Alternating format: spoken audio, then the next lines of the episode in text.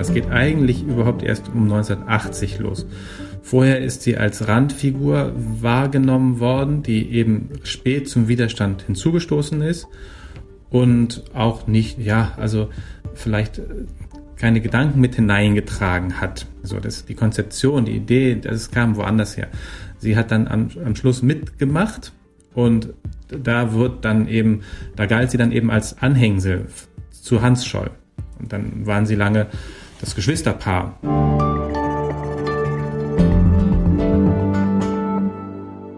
Na, erkennen Sie uns noch? Auch mit der neuen Musik? Genau, wir haben den Jingle ein bisschen aufgefrischt, aber wir sind hier immer noch dieselben. Das hier ist der Podcast hinter der Geschichte und wir erzählen auch heute, wie jede Woche, von einer besonderen Recherche für die aktuelle Ausgabe der Zeit. Dieser Podcast gehört zum Programm der Freunde der Zeit. Das ist unser Team hier, das sich um den Austausch mit Ihnen, also unseren Leserinnen und Lesern kümmert und Ihnen hiermit noch ein bisschen mehr Einblick geben will, wie wir so arbeiten. Ich bin Sarah Schaschek, ich bin Redakteurin beim Kindermagazin Zeit Leo und ich begrüße Sie herzlich zu dieser Folge. Ich bin schon sehr gespannt, denn es geht heute um die Widerstandskämpferin Sophie Scholl. Eingeladen habe ich meinen Kollegen Maximilian Probst, der sehr viel über sie weiß und der jetzt am anderen Mikro sitzt. Herzlich willkommen. Danke. Max, du hast auf der aktuellen Geschichtsseite über Sophie Scholl geschrieben. 100 Jahre wäre sie nächste Woche am 9. Mai geworden. So ein Jubiläum, ist das eigentlich Pflicht oder Kür auf der Geschichtsseite? Das ist schon Pflicht. Also wir hätten sie vielleicht auch anderswo im Blatt behandeln können, aber da dies jetzt nicht geschehen ist, äh, haben wir das gemacht. Aber an 100 Jahren, einem 100-jährigen Geburtstag einer Widerstandskämpferin, die vielleicht zu den bedeutendsten, bekanntesten Persönlichkeiten der gesamten deutschen Geschichte gehört, da kann man nicht vorbei. Wir Moderatorinnen äh, dürfen uns ja für den Podcast hier immer eine Lieblingsgeschichte aussuchen, die uns besonders berührt hat. Und als ich die Ankündigung für dein Stück gelesen habe, äh, hatte ich sofort das Gefühl, so ein Gefühl, das ich seit meiner Jugend in den 90ern habe, wenn ich an Sophie Scholl denke. Äh, das ist natürlich so eine, so eine Bewunderung für den Widerstand äh, gegen den NS, aber auch für ihren Feminismus. Die selbstbewusste junge Frau Sophie Scholl. Und in deinem Stück habe ich jetzt erfahren, dass das kein Zufall ist, dass ich dieses Bild im Kopf habe. Aber Max, am besten erklärst du vielleicht mal selbst, was du in deinem Stück eigentlich beschreibst. Ich beschreibe, wie sich jede Zeit, also vor allem eben nach 45, äh, ihr eigenes Bild von Sophie Scholl gemacht hat. Es ist eine, nicht eine Geschichte primär über ihr Leben, das ja weitgehend bekannt ist und vielfach erzählt, das muss nicht nochmal nacherzählt werden, sondern eine Geschichte darüber, wie sie in der Zeit nach dem Krieg zu einem Mythos geworden ist. Und das war auch gar nicht mal immer so, dass es gab eben auch Phasen, wo sie weniger wahrgenommen wurde, weniger an die weiße Hose gedacht worden ist. Und es gab andere Phasen, da hat das richtig ähm, abgehoben und ähm, sich auch ein bisschen von ihrer Person fast gelöst, so dass man nachher alles Mögliche in sie hat hineinprojizieren können. Wir wollen gleich ein bisschen mehr über diese Veränderung äh, reden, also wie sich dieses Bild im Laufe der Jahrzehnte verändert hat. Ich würde aber ganz gerne vorher erstmal ein bisschen die Fakten aufdröseln. Warum wurde Sophie Scholl hingerichtet am 22. Februar 43? Gut, es war die Geschichte, dass sie von dem Widerstand der Weißen Rose erfuhr von ihrem Bruder. Sie kam ja nach München irgendwann im Laufe des Jahres 42, um dort Philosophie und Biologie zu studieren. Dann entdeckte sie dort bei ihrem Bruder Hans ähm, ein Flugblatt, so geht ungefähr die Geschichte, vermutete den Bruder dahinter, interessierte sich, fragte nach und so weiter und war natürlich auch schon sehr kritisch eingestellt dem NS-Regime schon länger und sie stieß dann eben zu dem Widerstandskreis hinzu, der vor allem gebildet war von Hans Scholl und Alexander Schmorell. Das waren so die beiden Ängsten, die eben am meisten auch getan dafür haben.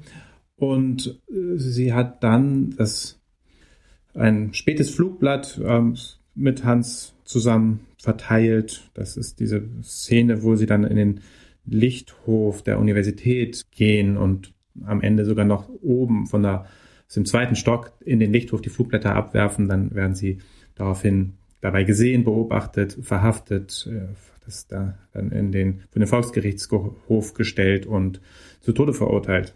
Das ist dann, ging alles zum Schluss dann sehr schnell. Also zwischen Verhaftung und, ja, Hinrichtung liegen dann gerade mal vier Tage. Am 18. Februar wird sie verhaftet, am 22. 22. Februar hingerichtet. Für diejenigen, für die die weiße Rose vielleicht ein Begriff ist, aber die sich nicht so genau damit auskennen, kannst du noch mal ein bisschen erzählen, was haben die Mitglieder genau gemacht? Also sie haben Flugblätter geschrieben und erst in kleinen Auflagen 100, 200 Stück an Bekannte verteilt, von denen sie wussten, die könnten vielleicht auch oppositionell eingestellt sein und dann haben sie das aber immer in größeren Mengen getan, sind auch durch äh, mit Zügen ähm, durch die durch das Deutsche Reich gefahren und haben das dann von verschiedenen Postämtern aufgegeben, um nicht aufzufallen. Man musste ja gucken, wenn man jetzt mehrere tausend Flugblätter verteilt, kann man ja nicht irgendwie einfach irgendeine Post laufen damit. Und ja, dann haben sie zum Schluss auch noch angefangen, weil sie das Gefühl hatten, die Flugblätter, die waren sehr ähm, in, der, in der Tradition auch des deutschen Nihilismus und der so geschrieben. Also da werden Goethe und Schiller und Novalis zitiert, aber auch zum Teil Lao Tse und ähm, chinesische Philosophen. Also es ist ein sehr, sehr gebildetes, ähm, fast schon ähm, Schriftstück immer gewesen, was aber trotzdem auch knallhart dazu aufgerufen hat, passiven Widerstand zu leisten und äh, sich vom System abzukehren, dann haben sie zum Schluss gedacht, naja, sie rütteln damit vielleicht doch nicht die Massen auf und ähm, sind auch dazu übergegangen, einfach Parolen auf äh, Wände zu schreiben. Nieder mit Hitler, Freiheit. Das haben sie nachts in großen Buchstaben ziemlich im Zentrum Münchens angebracht. Wie weit verzweigt war denn eigentlich die Weiße Rose? Du hast in deinem Text von einem Hamburger Zweig, ähm, da ist die Rede von Innsbruck. Wie groß war denn dieses Netzwerk? Das umfasste ich weiß es auch nicht genau. Das ist immer die Frage, wen nimmt man hinzu? Der innerste Kern sind, wie gesagt, Hans ähm, Scholl und Alexander Schmorell, die damit beginnen. Dann äh, kommt ja noch Willi Graf dazu, ein Kommilitone von ihnen, Christoph Probst, der auch sehr früh da ist und äh, mein Großvater, deswegen ich natürlich auch sehr immer schon an diesem Thema interessiert war. Kurt Huber, ein Philosophieprofessor, dann hatten sie mehrere Mentoren äh, um sich herum, die auch systemkritisch eingestellt waren, aber nicht an den Aktionen teilnahmen. Dann hatten sie Verbindungen nach Hamburg, dort wurden auch Flugblätter verteilt später. Konrad Leipelt war hier zentral eine Figur, ist dafür auch hingerichtet worden, ist aber kaum bekannt, weil es irgendwie in Hamburg sich abspielte und ähm, er dann nicht, er, er war kein Freund, er war einfach nur ein Mitstreiter, den ja, dann, dann mit und darum ist er in der Rezeptionsgeschichte, also in der Art, wie über die Weiße Rose gesprochen wird, taucht das immer sehr, sehr am Rande auf und eigentlich konzentriert sich alles auf diese fünf, auf diesen engeren Kern, auf diese fünf, sechs. Aber ja, da gab es eben Verzweigungen. Sie versuchten eben auch, das war ja auch der Versuch, äh, möglichst viele Mitstreiter zu finden. Das sollten, sollte erst über die Flugblätter geschehen, aber eben dann haben sie eben auch gezielt Leute angesprochen, von denen sie das Gefühl haben, die könnten dabei sein. Und sie knüpften auch Kontakte zu anderen Widerstandsgruppen. Aber der engere Kern 5, 6, der erweiterte Kern vielleicht 20 und ja, so die Größenordnung. Also eigentlich ein größeres Netzwerk. Du hast das eben schon kurz angesprochen. Christoph Probst, das können wir hier einmal noch, das noch mal so sagen. Das ist ein Großvater, das steht auch im Text. Und die drei werden am 22. Februar hingerichtet, die äh, später auch andere Mitglieder der Weißen Rose. Warum ist sie so berühmt geworden, Sophie? Ja, das hat äh, verschiedene Gründe. Am Anfang ist sie ja auch gar nicht mal berühmt. Das dauert wirklich lange. Das geht eigentlich überhaupt erst um 1980 los.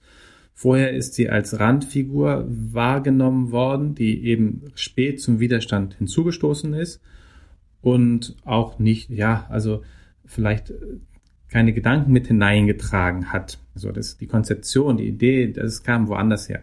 Sie hat dann am, am Schluss mitgemacht und da wird dann eben da galt sie dann eben als Anhängsel zu Hans Scholl.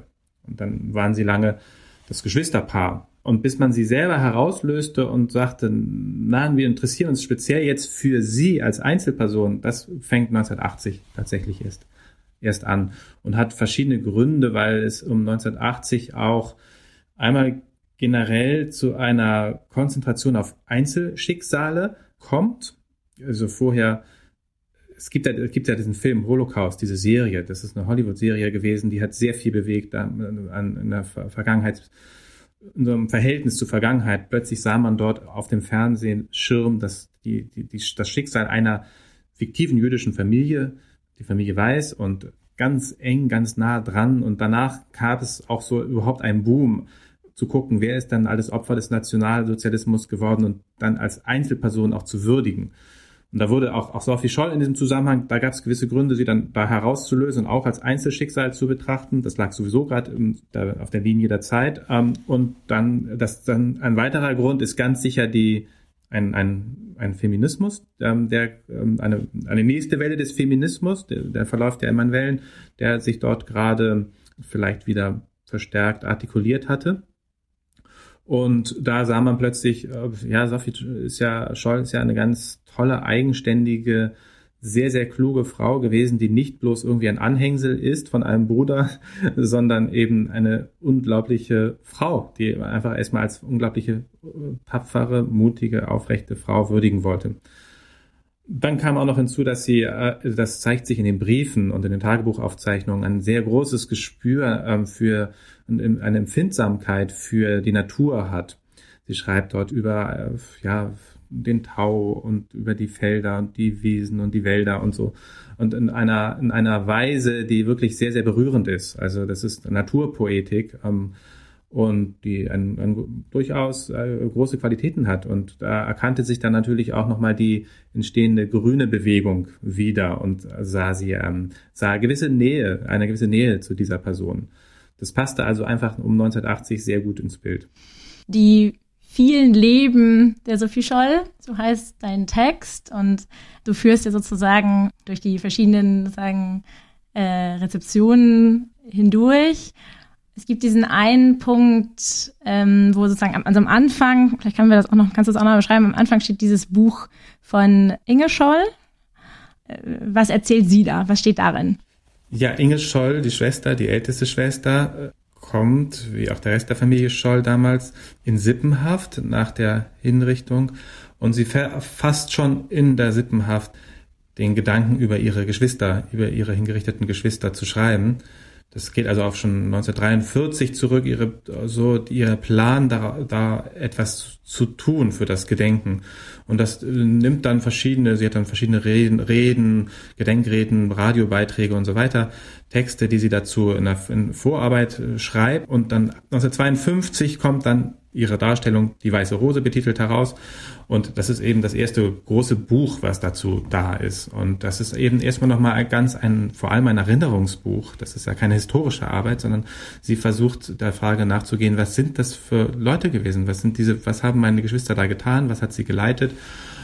Und zwei große Motive sind, also eine ist natürlich das Motiv der Freiheit, was Inge Scholl dort ausmacht, ist, sie haben sehr und ihre Interpretation ist, Sophie Scholl und Hans Scholl haben sehr unter dem unter der Enge des Systems gelitten. Sie hatten einen großen Freiheitsdrang, fühlten sich persönlich auch sehr eingeschränkt.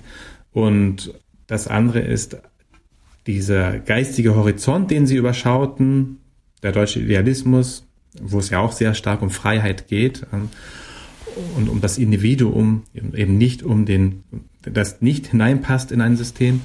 Und ein, ein drittes Motiv, was auch bei Inge Scholl in der Anfangsphase sehr stark betont war und dann etwas zurückrückt, ist der in den Hintergrund rückt, aber doch immer präsent bleibt, ist der christliche Glauben, den beide verinnerlicht hatten und der aus Sicht von Inge Scholl ein, ein, ein wesentliches Motiv gewesen ist, in den Widerstand zu gehen und auch eine Kraftquelle.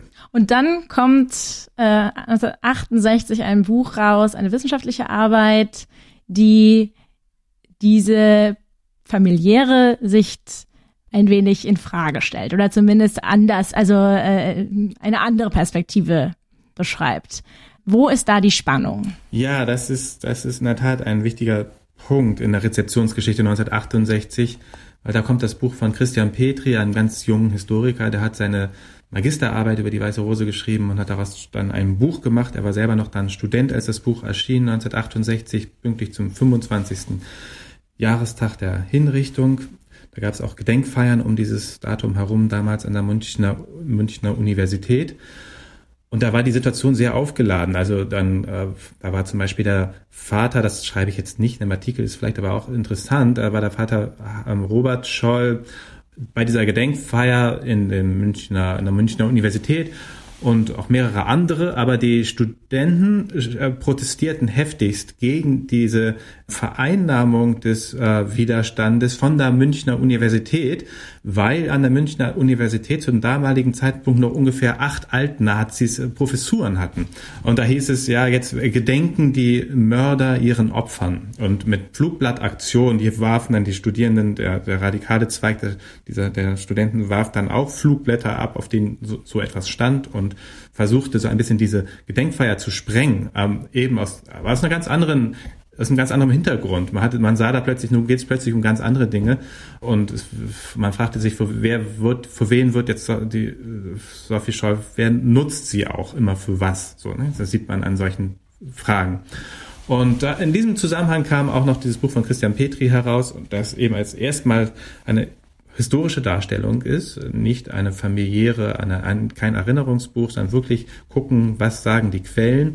Und da rückte natürlich erstmal Sophie Scholl, die bei Inge Scholl schon sehr stark im Zentrum steht, notwendigerweise, weil es um die Geschwister ging. Und über die Geschwister konnte sie ja auch nur schreiben, von den anderen wusste sie auch deutlich weniger. Das war natürlich, lag in der Natur der Sache. Aber in der Darstellung von Christian Petri rückte Sophie Scholl dann sehr stark irgendwie erstmal in den Rand. Ähm, aus den Gründen, die ich schon geschildert habe, weil sie eben auch sehr spät hinzukam und einfach weil es auch einfach äh, um viele andere Personen plötzlich ging, die, die einfach eine ganz andere Gewichtung bekamen in dem, äh, in dem Buch von Christian Petri. Zum Beispiel Alexander Schmorell und so, ja. Mhm.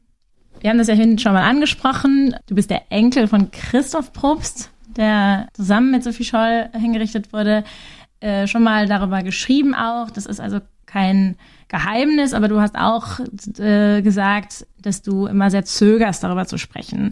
Mit welchem Gefühl bist du an diese Recherche gegangen?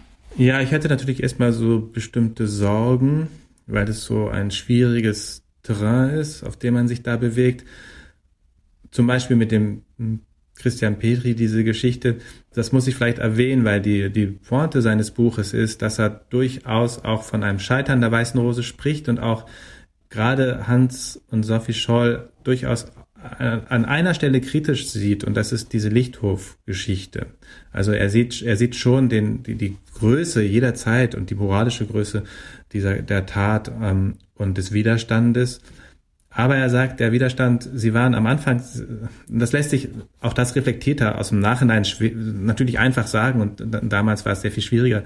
Aber er, er sagt, sie haben die, diese, diese letzte Szene ist ein bisschen übermütig gewesen, dann diese Flugblätter dort herunterzuschmeißen und er äh, entdeckt dahinter die christliche Innerlichkeit und die Tradition des deutschen Idealismus, die eigentlich das Gefühl hat, Politik ist etwas Schmutziges, aber eine integre Gesinnung ist alles. Und er sieht darin so eine Art Opfergang, eine Art, äh, ein Fanal entzünden, was nicht mehr, nicht mehr im Sinne von einer widerständigen, politischen, oppositionellen, klugen Arbeit ist, sondern eben eine Art Märtyrertum. Und das sieht er kritisch. Das sieht er äußerst kritisch, dass sie zu diesem, dass, er, dass sie diesen Opfergang nachher so antreten. Und dafür hat er Gründe. Und das findet er auch in, in Aufzeichnungen, dieses Motiv. Das kommt bei Hans Scholl, ist das auch stark ausgeprägt. Er hat einen äußerst kritischen Blick auf diese Opferfantasien, der, der Hans Scholl da auch zum Teil nachhing.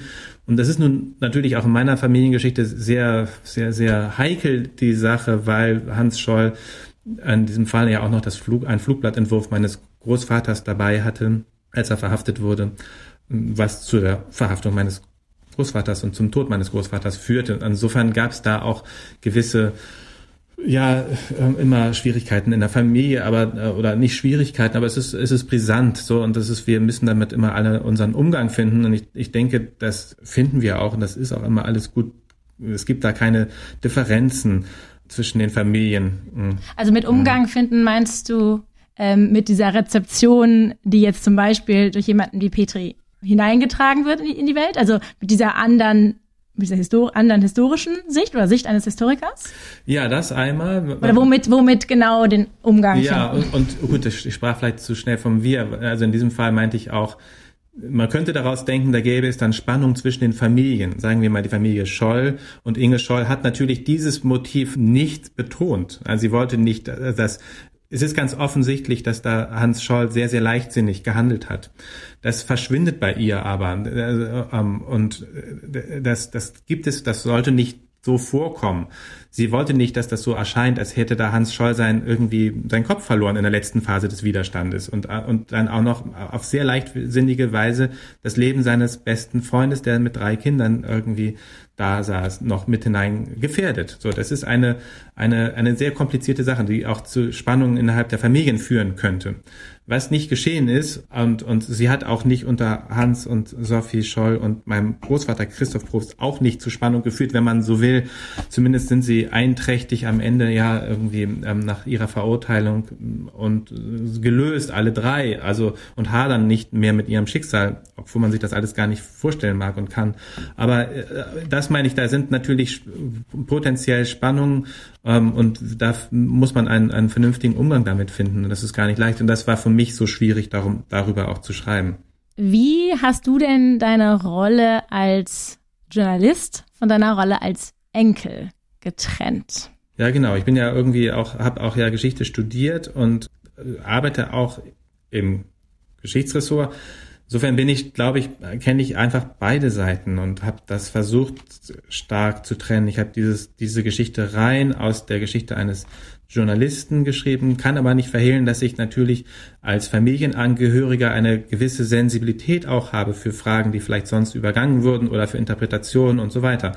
Und natürlich, dass es mir auch hilft, bestimmte Menschen zum Sprechen zu bringen, die sich vielleicht mir Angehörige, die vielleicht mit mir, mit mir anders reden als mit einem Journalisten, zu dem sie weniger Vertrauen fassen würden.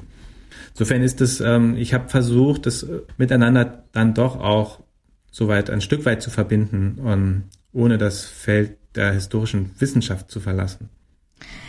Du kennst so viele Geschichten von Sophie Scholl, ähm, vielleicht so viele Leben von ihr. Wie siehst du sie denn?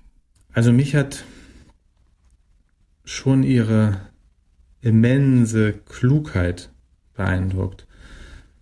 Wenn man sich ihre Briefe anschaut und weiß, wie jung sie damals ist, mit 16, 17, 18, was sie sich da schreibt in ihren Tagebüchern und eben ihren, also nicht sich schreibt, sondern ihrem Freund, auch Fritz Hartnagel schreibt, den sie damals hatte bis zuletzt. Das sind einfach sehr, sehr kluge Gedanken, auch ähm, die weit über das hinausgehen, was man normalerweise bei einem bei jungen Leuten erwarten könnte. Ich wäre dazu bestimmt nicht in der Lage gewesen, ein, ein System von, von, in dem man so drinsteckt und die Ideologie auch des Nationalsozialismus so weit zu durchdringen, zu analysieren, zu, ja, wirklich zu durchschauen, dann auch noch in einer Sprache auf den Punkt zu bringen, dass dieser Freund Fritz Hartnagel, der in der Wehrmacht ist, dem auch gar nichts entgegensetzen kann. Der ist vier Jahre älter in der Wehrmacht, aber kann dem nicht, nicht in, nichts entgegensetzen und äh, wird dann von Sophie Scholl überzeugt, dass er das Falsche macht. Das ist schon sehr beeindruckend. Und das ist, ich glaube, diese, äh, man kann da mal spekulieren, woher kommt die Kraft und so weiter und was ist, sind die Motive für den Widerstand. Die Klugheit ist ganz bestimmt einer. Das waren jetzt sozusagen viele Perspektiven. Meine allerletzte Frage, ich will dich auch nochmal zitieren, aus dem Text, jede Zeit entdeckt an Hans und Sophie Scholl, was ihr am besten ins Bild passt. Was passt uns denn heute am besten ins Bild? Das ist schwierig. Ich würde sagen, ich könnte mir vorstellen, dass sie am ehesten noch entdeckt wird oder wieder als Inspiration entdeckt wird. Nicht, dass man sich darauf berufen würde, das kann man nicht, weil die Zustände sind ganz andere und, und so dumm sind die meisten nicht, dass sie sich wirklich darauf berufen und sagen, hier, außer Jana aus Kassel, die auf einer Querdenker-Demo steht oder irgendwelche Rechten, die sagen, Sophie Scholl würde AfD wählen. Das ist Quatsch, das ist Unsinn, da, brauchen wir auch gar nicht drüber zu reden. Aber die wer etwas klüger ist und reflektierter ist, aber vielleicht, wo sie trotzdem eine Rolle spielen könnte, ähm, in der Inspiration, das sehe ich schon am ehesten, war nach wie vor in der in der Klimabewegung und in der globalen Gerechtigkeitsbewegung, solche Geschichten. Weil da gibt es so etwas, für sie war das die Zeit, in der sie lebte, da war das Ganze das Falsche. Sie hat alles zurückgewiesen, was es damals gab, außer ein paar ähm, wenigen Gedanken, die es so von Gleichgesinnten gab. Aber es war im Großen und Ganzen war das System komplett falsch und zwar alles verdreht. Ähm, und ich glaube, die, das erste, die erste Analogie, die man dazu ähm, oder wo, wo, wo so etwas ein Gefühl davon, wo es so ein Gefühl davon gibt, dass das Ganze das Falsche ist, das ist, glaube ich, in dieser zum Teil in den in den in den radikalen Gruppierungen der Klimabewegung der Fall, wo das, wo einfach das Gefühl ist, wir ramponieren hier gerade alles und, und wir haben ein komplett falsches Leben und, und das wir führen und das System ist nach wie vor komplett falsch. Ob man diese Analyse dann teilt, ist eine andere Sache. Aber ich denke, also zumindest an den äh, hat hat sie eine hat Sophie Scholl eine Radikalität, die darüber hinausgeht über die Verteidigung des Status Quo. Also und, und da sehe ich am ehesten, könnte ich mir einfach vorstellen, dass am ehesten sie in, in, in solchen Zusammenhängen rezipiert und vielleicht auch für Inspiration so sorgt oder für als Vorbildcharakter irgendwie genommen werden kann ohne dass ich damit sagen würde, das sollen die Leute tun und äh, das ist mein Punkt, das sage ich nicht, aber es sage ich, das muss dann jeder für sich selber wissen. Aber ich, ich könnte mir vorstellen, dass es das zumindest die Richtung ist, die am ehesten, äh, da, da es ohne äh, allzu großer Verdrehung noch ähm, den Leuten leicht fiel, das zu tun. Danke, Max, dass du uns dann deine Geschichte und diese Geschichten über Sophie schon erzählt hast. Und auch wenn ich jetzt fast behaupten will, dass wir hier noch mehr über Sophie Scholl erfahren haben, als im Text steht, zumindest die Buchtitel kann man da nochmal ganz gut nachlesen, also in der aktuellen Zeit und ich wünsche dem Text viele Leser. Wer bis jetzt dran geblieben ist, ähm, den oder die lade ich auch ganz gerne zu einer Veranstaltung, weiteren Veranstaltungen der Freunde der Zeit ein. Am 6. Mai können Sie Live-Abend mitdiskutieren, wie man super in der Nachbarschaft zusammenlebt. Das Ganze ist Teil des 75. Geburtstags der Zeit. Man kann sich kostenlos anmelden unter www.freunde.zeit.de und das Ganze findet dann per Zoom statt. Uns vom Podcast-Team interessiert auch, wie Ihnen der Podcast gefallen hat.